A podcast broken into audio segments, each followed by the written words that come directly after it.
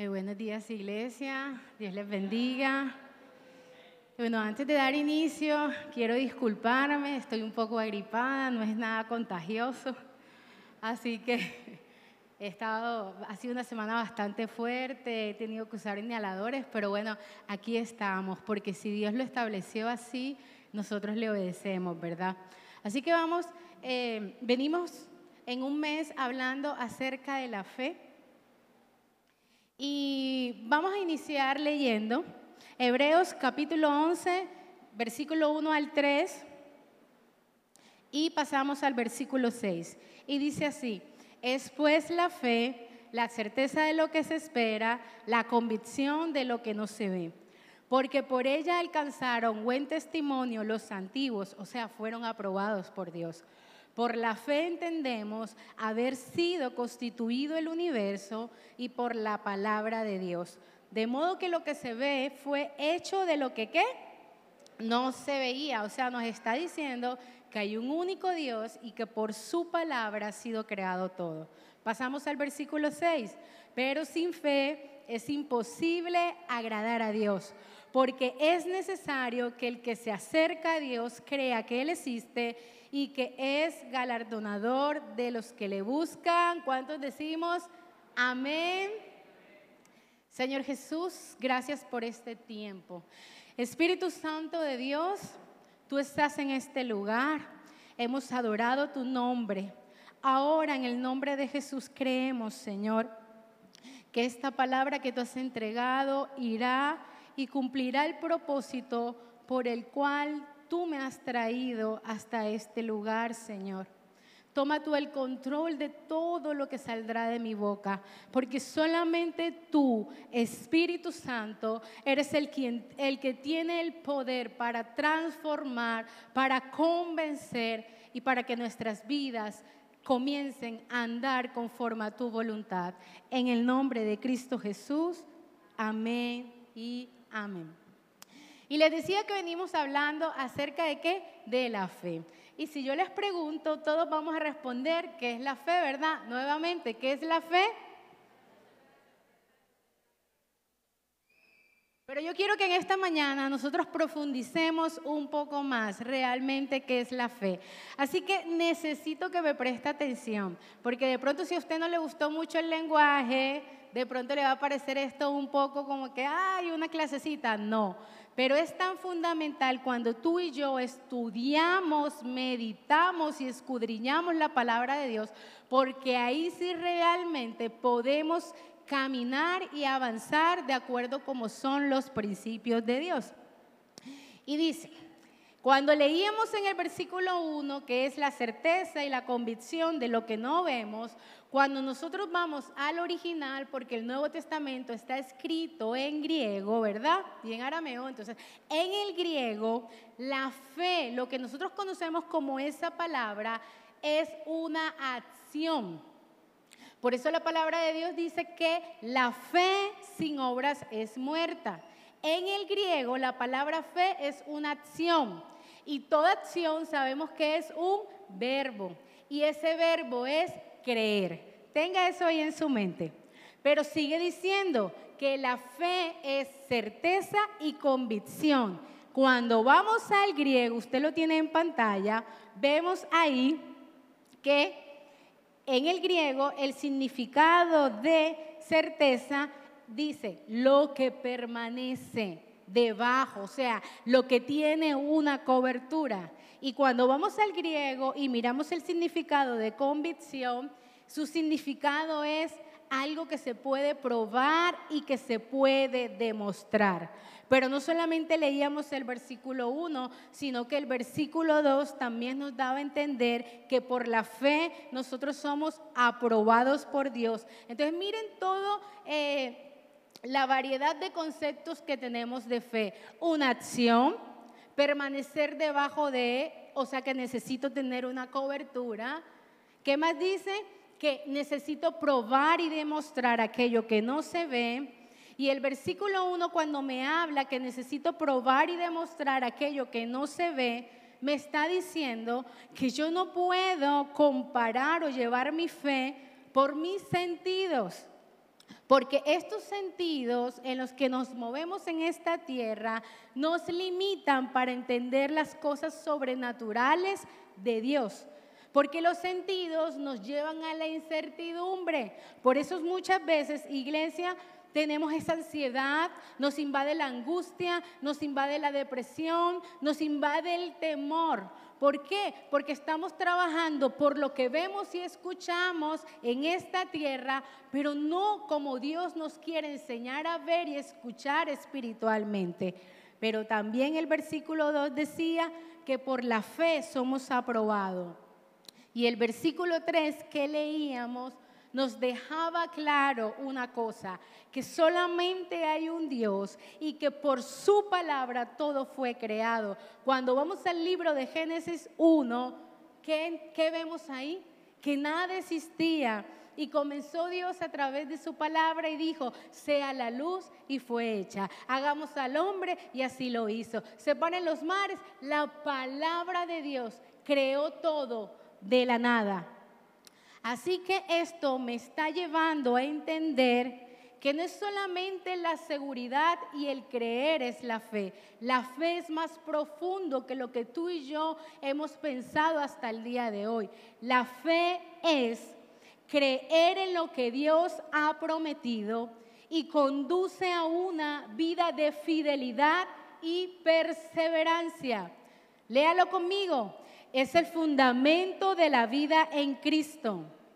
¿Por qué en Cristo? Porque es por su palabra, no es la tuya ni es la mía.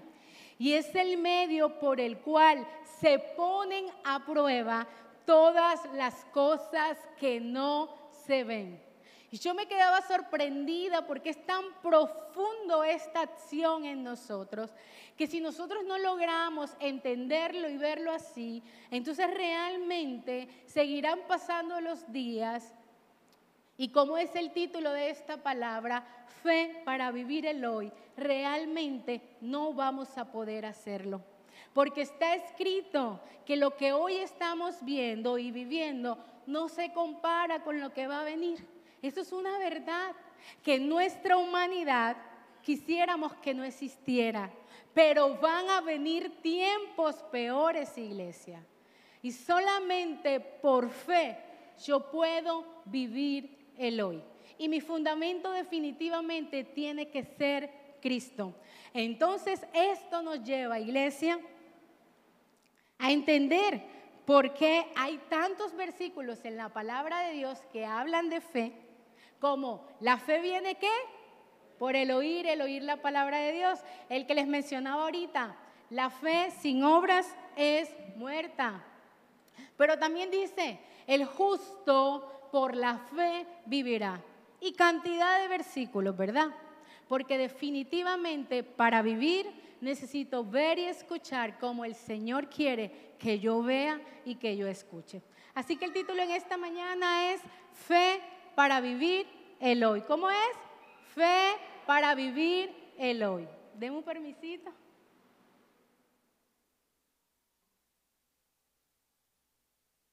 Esto me está llevando a que definitivamente el conocimiento que teníamos de fe viene mal configurado.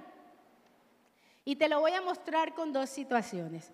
La primera iglesia es que nosotros venimos de religiones contractuales. El imperio romano, ¿qué era lo que hacía? Creaba dioses y se enseñaba que a ese dios se le entregaba una ofrenda y entonces como yo a ese dios le entregaba una ofrenda, ese dios me tenía que responder a mí con algo. Y si nosotros estudiamos la palabra de Dios, también vemos exactamente lo mismo. Un pueblo que siempre clamaba a Dios, que Dios proveyera, y aún un Dios proveyendo a ese pueblo, se olvidaban muchas veces de ese Dios y hacían exactamente lo mismo. Siempre buscaban un Dios para llevar una ofrenda y pretender que ese Dios, que no es el mismo Dios que hizo los cielos y la tierra, les entregara algo a cambio por lo que ellos daban. Entonces, en el hoy, esto nos ha llevado, iglesia, a que nosotros también creemos dioses, hagamos idolatría. Y aquellas cosas con las que Dios nos bendice cada día, a veces se convierten en un ídolo en nosotros. A veces son nuestros hijos, a veces son nuestros estudios, nuestro trabajo, nuestro ministerio. También los convertimos en ídolos y le quitamos el primer lugar a Dios, quien es el fundamento realmente de nuestra fe. Y entonces pretendemos que Dios sirva a la iglesia que somos todos nosotros como cuerpo de Cristo. Y realmente nosotros estamos siendo llamados a servir al Dios de la iglesia. Esa es la primera mala configuración que nosotros traemos. Y por eso nos hemos acostumbrado a esa fe para recibir donde cada vez que tengo una situación solamente es dame, dame, dame. Y se llama fe para recibir. ¿Y cuántos años han podido pasar de nuestra vida en Cristo y solamente caminamos bajo la fe para recibir? Pero hay un segundo problema mal configurado y es que se nos ha enseñado que tener a Cristo es garantía de que todo esté bien. Entonces, como yo ahora conozco al Señor, no puede venir a mi vida enfermedad, no puede venir a mi vida crisis asmática, no puede venir a mi vida una crisis financiera, no puede venir a mi vida un conflicto matrimonial, no puede venir a mi vida el que yo me quede sin trabajo, porque se nos enseñó que tener a Cristo todo debe estar bien. Y se nos olvida lo que dice la palabra, que en el mundo tendréis aflicciones, pero confía, o sea, ten fe que yo he vencido al mundo, dice el Señor. Amén.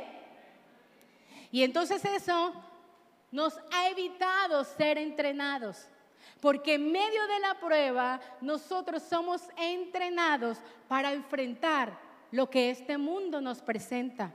Y por eso muchas veces ante una situación queremos salir corriendo, Queremos desaparecernos y no sabemos cómo enfrentarla, porque el creer que todo debe estar bien nos ha quitado el entrenamiento y por lo tanto no nos hace vivir la verdadera fe, que es esa fe que nos posiciona en el lugar que tú y yo ya estamos desde el momento que decidimos aceptar a Cristo en nuestro corazón, reconocerlo como nuestro Señor y como nuestro Salvador y a partir de ese momento decirle, Espíritu Santo, comienza a transformar mi vida.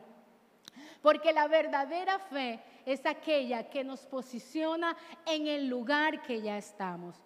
Dice su palabra en Efesios 2.6, porque con Él resucitamos y estamos sentados en donde? En lugares celestiales con Cristo Jesús. Ese es nuestro lugar por fe. Gálatas 2.20 dice, con Cristo estoy juntamente crucificado. Ya no vivo yo, es Cristo que vive en mí. Esa es nuestra posición, pero por fe. Entonces, ante esta mal configuración, usted se debe estar preguntando, ¿ahora qué hacemos? Diga, ¿ahora qué hacemos? Dígale el que tiene a su lado. Y entonces, ¿ahora qué hacemos? Dígale, entonces, ¿ahora qué hacemos? Entonces, vamos a desarrollar el entonces, ¿ahora qué hacemos? Es necesario que haya una reconfiguración en nuestra vida.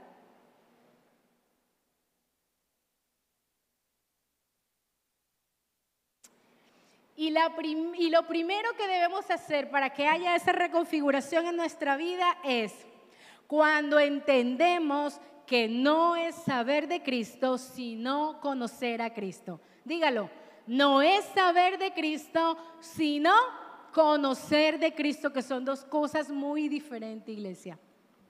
Vamos a leer Lucas 8 del 22 al 25, que es la historia donde dice Jesús calma la tempestad. Aconteció un día que entró en una barca con sus discípulos. ¿Quién? Jesús. Y les dijo, pasemos al otro lado del lago. Y partieron. Pero mientras navegaban, él se durmió. Y, se desencadenó una tempestad de viento en el lago. Y se anegaban y peligraban. Y vinieron a él y le despertaron diciendo, Maestro, maestro, que perecemos.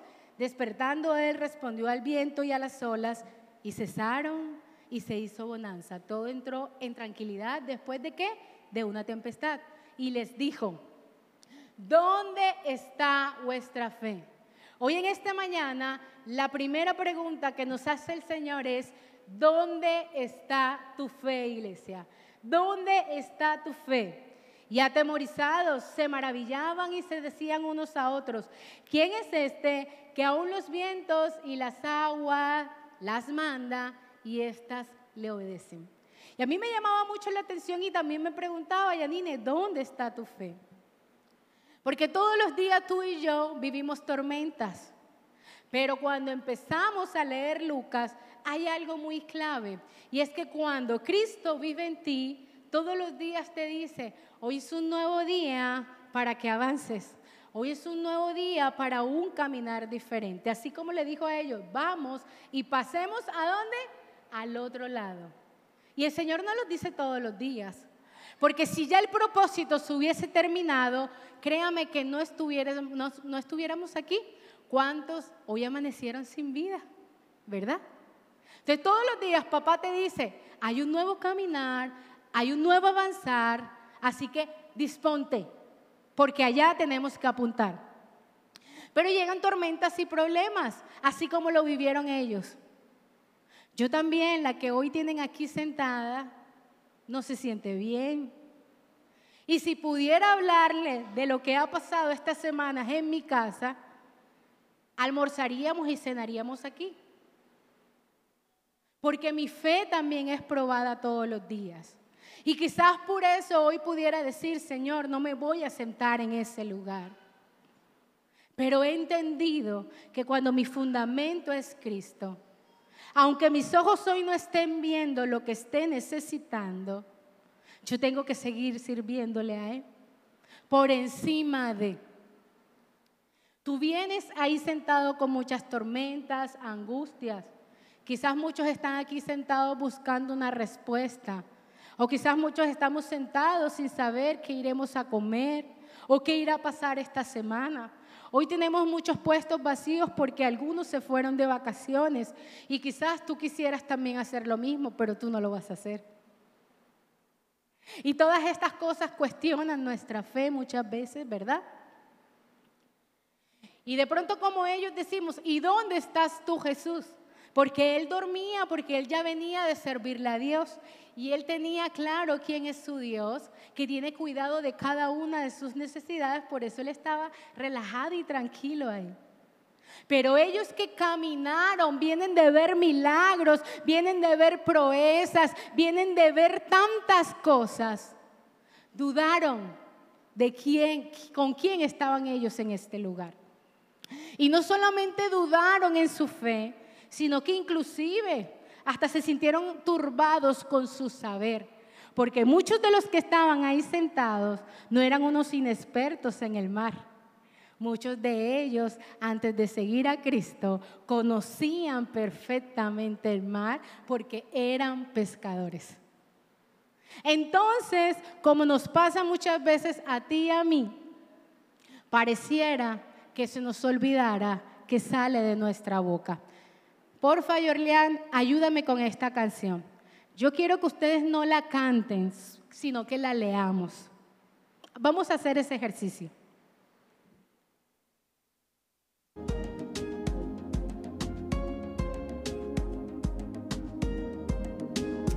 Yo te amo por la paz que tú me das de tu mano recibo seguridad. Necesito de tu fuente y en verdad tu amor me hace fuerte. Te llamo,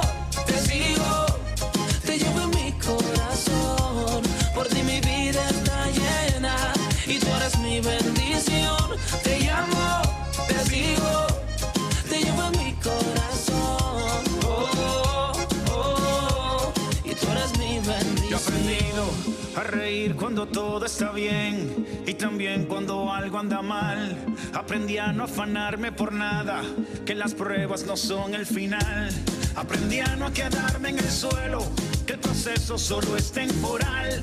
Tú de arriba me mandas consuelo y no cambias, siempre eres igual. Es necesario que yo te busque a diario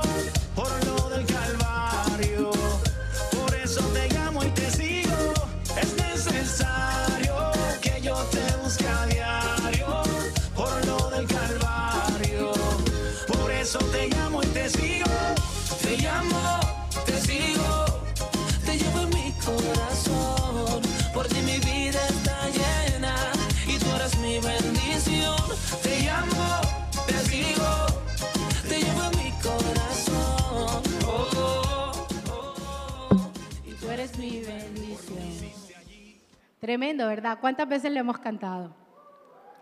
Muchas veces. Yanine, ¿me estás diciendo que es problema cantarlo? No, no es problema cantarlo.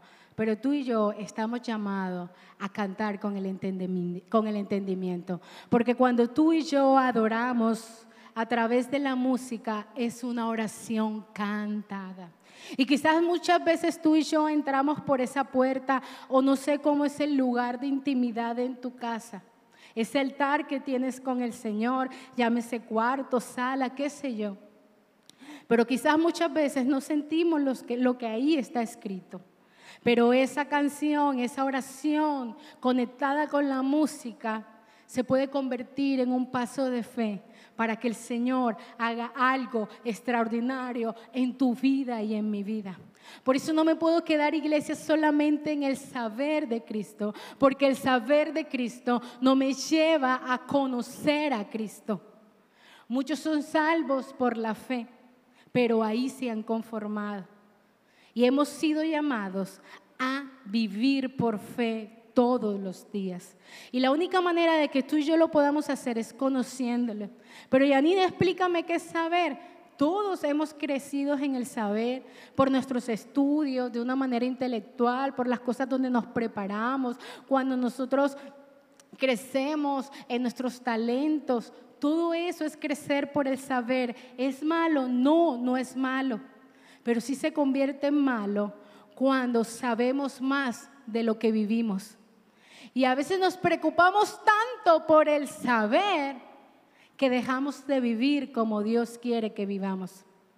Pero cuando tú y yo conocemos y decidimos crecer en el conocimiento de Cristo, entonces ese conocimiento me lleva a tener una relación, una intimidad con mi Padre Celestial y entender que el Evangelio no es una religión, que el Evangelio es una persona y que esa persona es Cristo. Y cuando yo me conecto con esa persona que es Cristo, entonces mi vida sí va a caminar en fe. Esa fe que me posiciona, aunque no vea lo que en mis sentidos, iglesia, yo quiera ver.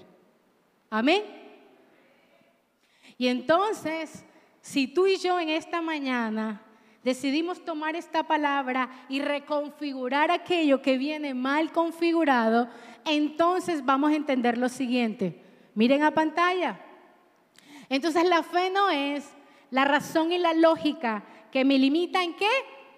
En lo natural.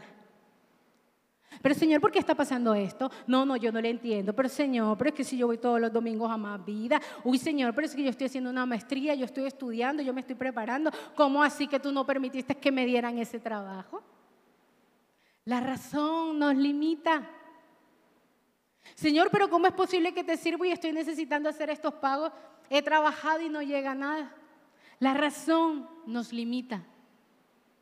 Pero cuando reconfiguro, entonces entiendo que la fe es la seguridad que tengo porque las cosas tienen que trascender en lo sobrenatural. La razón me permite ver solo lo natural, pero la fe en Cristo me permite ver lo sobrenatural. Cuando yo puedo decir, ya no soy yo, es ahora Cristo quien va a actuar a la manera como Él quiere actuar. ¿Y cuánto nos cuesta? Porque nos falta conocer más de Cristo, iglesia. La fe no es tener un Dios que te va a dar todo lo que le pidas. Leíamos Hebreo y en el libro de Hebreo en ningún momento nos mencionó casa, carro y beca. El libro de Hebreo nos está mencionando que es la seguridad que yo tengo de que el fundamento de mi vida sea Cristo y lo que está escrito en su palabra, esas promesas se puedan hacer una verdad en tu vida y en mi vida. Y entonces entiendo que lo amo de tal manera que le doy todo lo que Él me pide por mi fe. Esa sí es la fe. Señor, te amo, aunque no lo esté viendo lo que yo quisiera. Pero entiendo que tú eres el dueño de los tiempos y que tu voluntad es buena, agradable y perfecta. Entonces yo reposo, como aprendíamos el domingo pasado, en esa voluntad, Señor.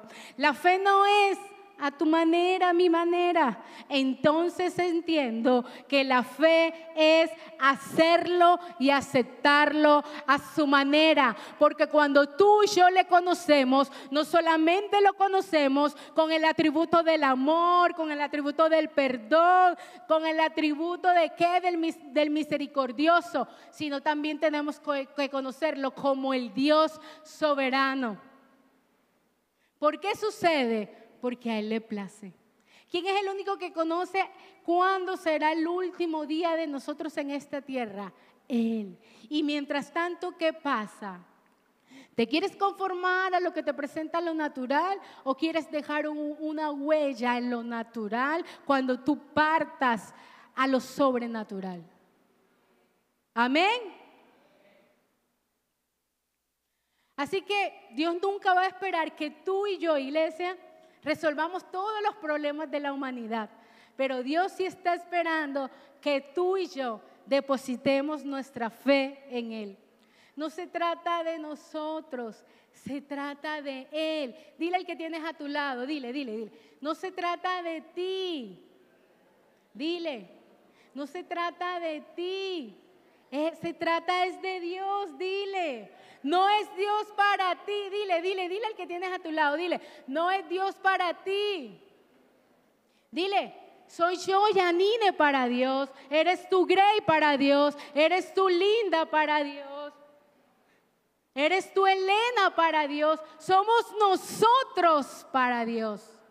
Y entonces ese Dios que, para que nos creó, Déjeme decirle una cosa, que antes de conocerle, tú y yo estamos condenados a muerte y a muerte eterna. Así que yo prefiero garantizar mi vida eterna, gozosa con mi Padre Celestial, que vivir en condenación por el resto de mi vida. Y es muchísimo mejor. Amén. ¿Qué más tenemos que reconfigurar entonces? Punto dos. Cuando modificamos lo que vemos y escuchamos. Y aquí nos va la segunda pregunta de Jesucristo en esta mañana. Dice, Juan capítulo 11 del 39 al 44. Corran la piedra a un lado, les dijo Jesús. Entonces Marta, la hermana del muerto, protestó, Señor, hace cuatro días que murió. Debe haber un olor espantoso. Jesús respondió, no te dije que si crees, ¿qué? Verás la gloria de Dios. Repítelo. No te dije que si crees, verás la gloria de Dios. Así que corrieron la piedra a un lado. Entonces Jesús miró al cielo y dijo, Padre, gracias por haberme oído. Tú siempre me oyes, pero lo dije en voz alta por el bien de toda esta gente que está aquí para que crean que tú me enviaste. Entonces Jesús gritó, Lázaro, sal de ahí. Y el muerto salió de la tumba con las manos y los pies envueltos con vendas de entierro y la cabeza enrollada en un lienzo. Jesús le dijo, quítate las vendas y quítenle las vendas y déjenlo ir. La segunda pregunta Nos hace en esta mañana es, no te he dicho, iglesia, que si crees verás la gloria de Dios. Y es curioso porque si tuviéramos tiempo y leyéramos un poco más del capítulo 11, que habla de esa muerte de Lázaro, vemos que en el capítulo 11, eh, como en el versículo 3, le vinieron los discípulos a decir a Jesús, Jesús, Lázaro es tu llave. Mira que está enfermo. Están diciendo que está muerto. Y dice Jesús, esto, esto no es para muerte, esto es para vida. ¿Se quedaron? No entendí. Ah, entonces que está durmiendo, o sea que está enfermo. Ya dije que no está muerto. Esto es para vida. Sigamos pensando que sigue enfermo. Más adelante, él sigue haciendo la obra para la cual fue enviada.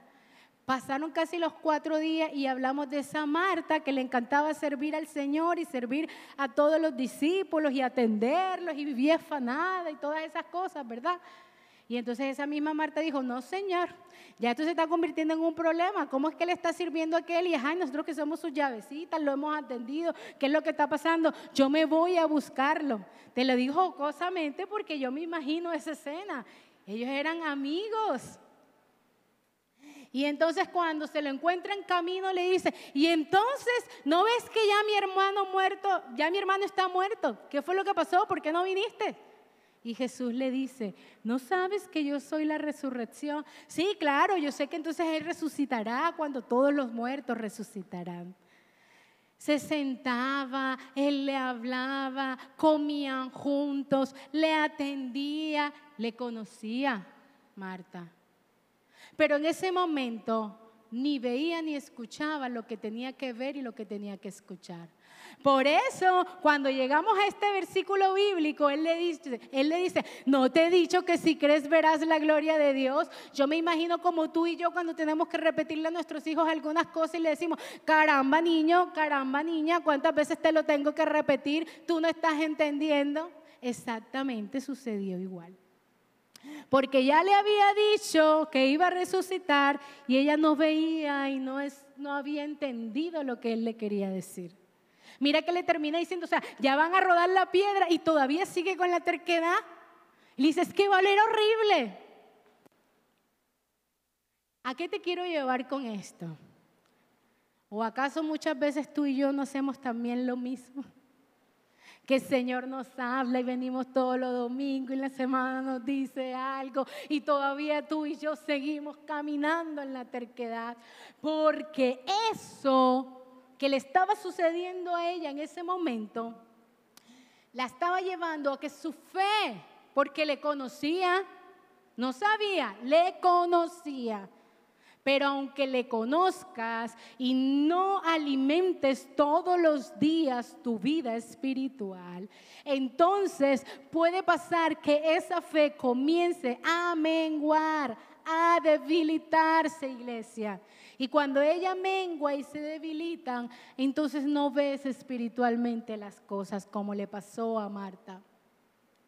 Yo sé que a ti y a mí también nos pasa, pero es tiempo de reconfigurar si estamos viviendo esa fe que se debilita y que se mengua constantemente. Entonces tendríamos que ver y analizar qué me alimenta todos los días. ¿Será que es mejor el alimento que viene de la palabra de Dios, de lo que escucho y veo cuando escudriño su palabra y Él se revela a mí? O definitivamente mi alimento diario es lo que la tele me muestra, es lo que el internet me muestra, el Instagram, el Facebook. Yo no te estoy diciendo que eso es malo, pero si tú te alimentas más por lo que el sistema te presenta, créeme que va a haber una fe que se debilita y que mengüe ante las circunstancias. Y va a pasar. ¿Es pecado que pase? No. Pero ¿qué tan rápido te levantas cuando tú has abrazado las promesas de Dios? Pero cuando estás distraído con lo que te presenta el mundo, es muy difícil que te puedas entonces levantar. Y es ahí entonces cuando tú y yo pensamos que esa fe es aquella que cree que Cristo tiene que materializar mis sensaciones de carencia, como le pasó a Marta. Es que si hubieses estado, esto no estuviera pasando, Señor. Él no hubiese muerto, Señor. ¿Y acaso él no tenía una responsabilidad también y ya sabía lo que iba a suceder? Ay, no, Señor, pero entonces yo necesito la casa, el carro y la beca porque yo tengo fe para eso, Señor. Y es que si me compro, y es que si como en tal lugar, y es que si tengo ese viaje. La fe no es para materializar las carencias tuyas y mías, iglesia. La fe es para creerle a Él, a la persona de Cristo, aun cuando no estoy viendo lo que yo quiero. Señor, me hubiese querido ir de viaje, pero al Señor no le plació. Él sabe más. Algo mejor tendrá. Pero ¿cuánto nos cuesta, verdad? ¿Por qué creemos que por fe las carencias van a ser llenas? ¿Esto está muy fuerte? La fe no es medirla por las sensaciones de lo que yo tengo por Dios. Bueno, Señor, yo hace rato te venía pidiendo esto. Tú no has dado respuesta. Merezco sentirme triste, Señor. No, Señor, qué embarrada. No, no, no, no. Y entonces como no me lo das y me siento triste, entonces no me pida que te sirva, Señor. ¿Cómo te voy a servir así de triste, Señor? Porque una cosa son unas situaciones que nos pueden pasar en un momento. De hecho, hay una pastora aquí que ayer tuvo la pérdida de un ser querido. Pero ahí está sirviendo al Señor. Ya la persona partió y tiene una responsabilidad con esos niños. Ah, no, pero yo me siento triste. No, no, no, y no lo puedo hacer. No, no, no, no, no, Señor. Es que si tú me lo hubieses dado, yo estuviera feliz, estuviera chévere, Señor. ¿Nos pasa o no nos pasa? Y la fe es lo que Él obtiene de mí, por encima de que si me siento triste, no me parece, no estoy de acuerdo, o me hubiese sentido mucho mejor o feliz si las cosas fueran diferentes. Pero como no conozco su palabra, entonces se me olvida que Él es el que tiene el control de todo. Así que iglesia, todos los días, si estas dos preguntas retumban hoy en nosotros, y todos los días que tú y yo nos levantemos y estas preguntas siguen retumbando, entonces definitivamente estamos llamados a reconfigurar. Que yo te lo quise ilustrar de una manera muy tecnológica porque eso es lo que nos absorbe hoy todos los días. Pero en la palabra se llama transformar. Y es una obra que solamente hace el Espíritu Santo de Dios. Pero aquí no termina todo. Porque cuando tú y yo reconfiguramos, o sea, que crecemos en Dios, avanzamos en el conocimiento realmente de Cristo y modificamos lo que vemos y lo que escuchamos, entonces es ahí cuando tenemos esa fe para vivir el hoy. ¿Sabes cuál es? La fe que no falta. Dígalo ahí donde se encuentra. La fe que no falta. Repítalo, créalo. La fe que no falta. Vamos a leer Lucas 22 del 31 al 32. Lucas 22, versículo 31 y 32. Simón, Simón, Satanás ha pedido zarandear a cada uno de ustedes como si fueran trigo. Está hablando Jesús con ellos. Y le dice, pero yo he rogado en oración por ti, Simón. ¿Qué ha hecho el Señor? Ha rogado por él en oración, para que tu fe no falte. ¿Para qué? Para que tu fe no falte. De modo que cuando te arrepientas y vuelvas a mí, fortalezcas a tus hermanos. Wow. Yo cuando leí esto dije, Señor, definitivamente tú entregas un postre y al final le pones la cerecita más preciosa y más hermosa. He rogado para que tu fe no te falte.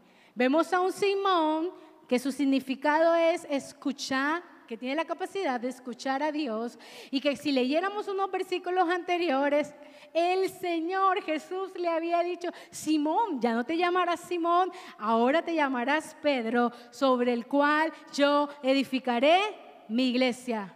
Ahora serás roca sobre la que yo edificaré mi iglesia. Wow, yo me imagino en ese momento, Pedro, edificaré mi iglesia, Señor. Y más adelante Jesús lo llama Simón, Simón. Nuevamente toca su esencia natural, porque la espiritual era ya llamada Pedro. Y le dice, Simón, Simón, Satanás ha pedido zarandearte. Pero tranquilo, yo oraré por ti. Y una vez tú pases la prueba y te arrepientas, entonces podrás ir a fortalecer a tus hermanos. Yo no sé en cuál de todas estas etapas te encuentras en esta hora, pero quiero decirte que abraces esta. Porque esta donde la fe no debe faltar, la fe que no falta, es la que nos está enseñando que el mismo Dios permite que tú y yo seamos probados. Y es a lo que más tú y yo le tenemos temor. Y parece que no coincidiera el nivel de oración que nosotros tenemos con nuestro Padre Celestial. Señor, úsame. Señor, aquí estoy. Señor, yo quiero vivir para cumplir propósito. Señor, Señor y Señor. Y papá te dice, pero necesito probarte, necesito capacitarte, necesito empoderarte para poder enviarte y cumplir propósito. Así que le dice, te vas a arandear. Satanás nos va a zarandear. ¿Cómo lo va a hacer? No sé. No sé cuáles son tus debilidades.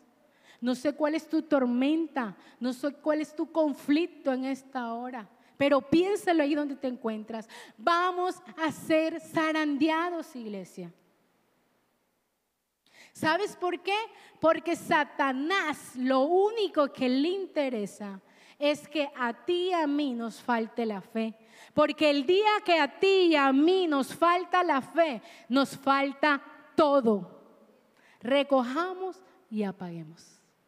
Porque ya hemos entendido que el fundamento de nuestra vida en Cristo es la fe. Y si la fe falta, nos falta todo. Y eso es lo que Él siempre va a querer buscar. Pero nuestro Padre Celestial, ¿sabes qué? Necesito que seas zarandeado porque necesito que pases la prueba. Porque en medio de la prueba es cuando tú y yo dependemos y crecemos en la confianza que necesitamos, iglesia, para vivir con Cristo. Y una vez tú y yo pasamos la prueba, entonces podemos ir y dar testimonio del poder de Dios para la gloria del Señor. ¿Cuántos lo creen?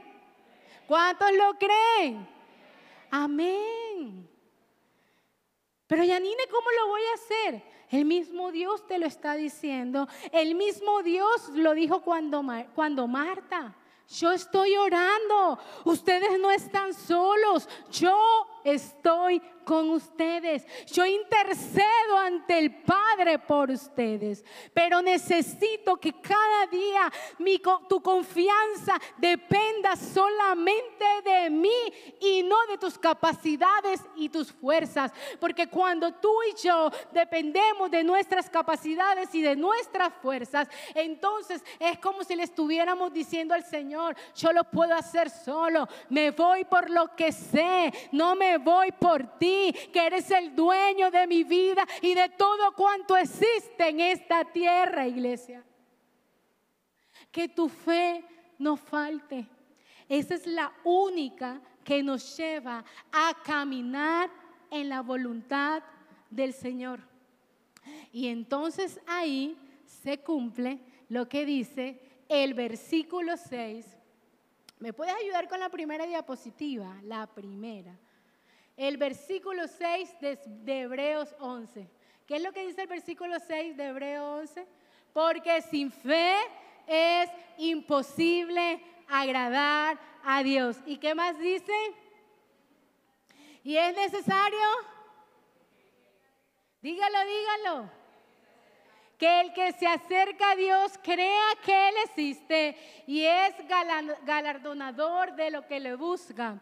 O sea que si tú y yo vivimos todos los días por fe, entonces tenemos la plena seguridad que agradamos a Dios. Pero no la fe que solamente es para pedir. Pero Yanina, entonces en toda esta mañana, ¿cuánta fe tú me has presentado? Yo te estoy presentando una sola fe, pero, la fe tiene diferentes objetivos.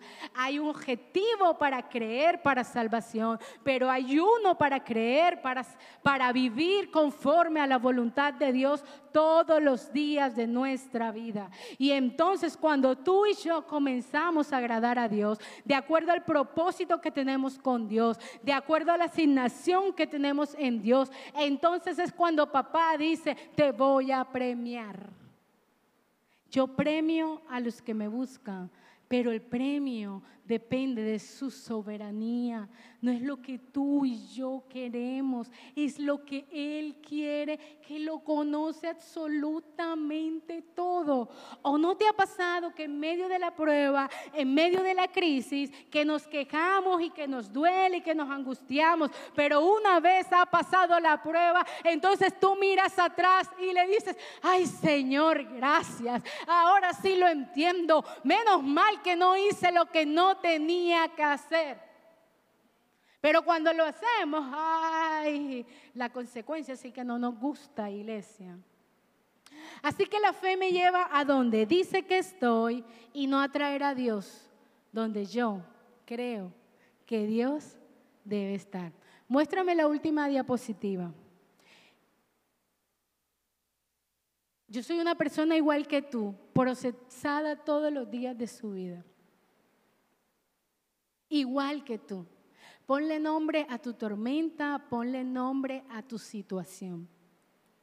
Y te quiero compartir este testimonio porque hoy más que nunca he entendido, como dice Lucas, una vez seas zarandeados y pases la prueba, necesito que testifiques de mi poder para fortalecer aquel que necesita ser fortalecido. Hace más de seis años vengo siendo biopsiada. Ya llevo cuatro. Esa fue la primera. Tapé lo que usted no tenía que leer. Pero esa fue la primera vez. Y esa primera vez que eso pasó a mi vida, yo cada vez que me presentaba, voy pidiéndole favor a, a los músicos que me acompañan. Cada vez que yo eh, llegaba a los lugares a hacerme algún procedimiento, te piden tu historia clínica, yo entregaba mi historia clínica, ni siquiera la había leído y yo la entregaba. Y yo sí veía que la gente se reía de mí. Y yo sí veía que la gente se reía de mí. Yo le decía a mi esposo, pero ¿por qué se ríen? ¿Por qué se ríen? ¿Por qué se ríen? Y era que no había leído que a causa de la situación que yo había vivido con mi madre, que muere por cáncer, y la primera vez que a mí me detectan un nódulo y necesito ser biopsiada por el antecedente, yo no me di cuenta que me había vuelto como loca. Y mi historia clínica decía, paciente con cancerofobia, una patología, iglesia.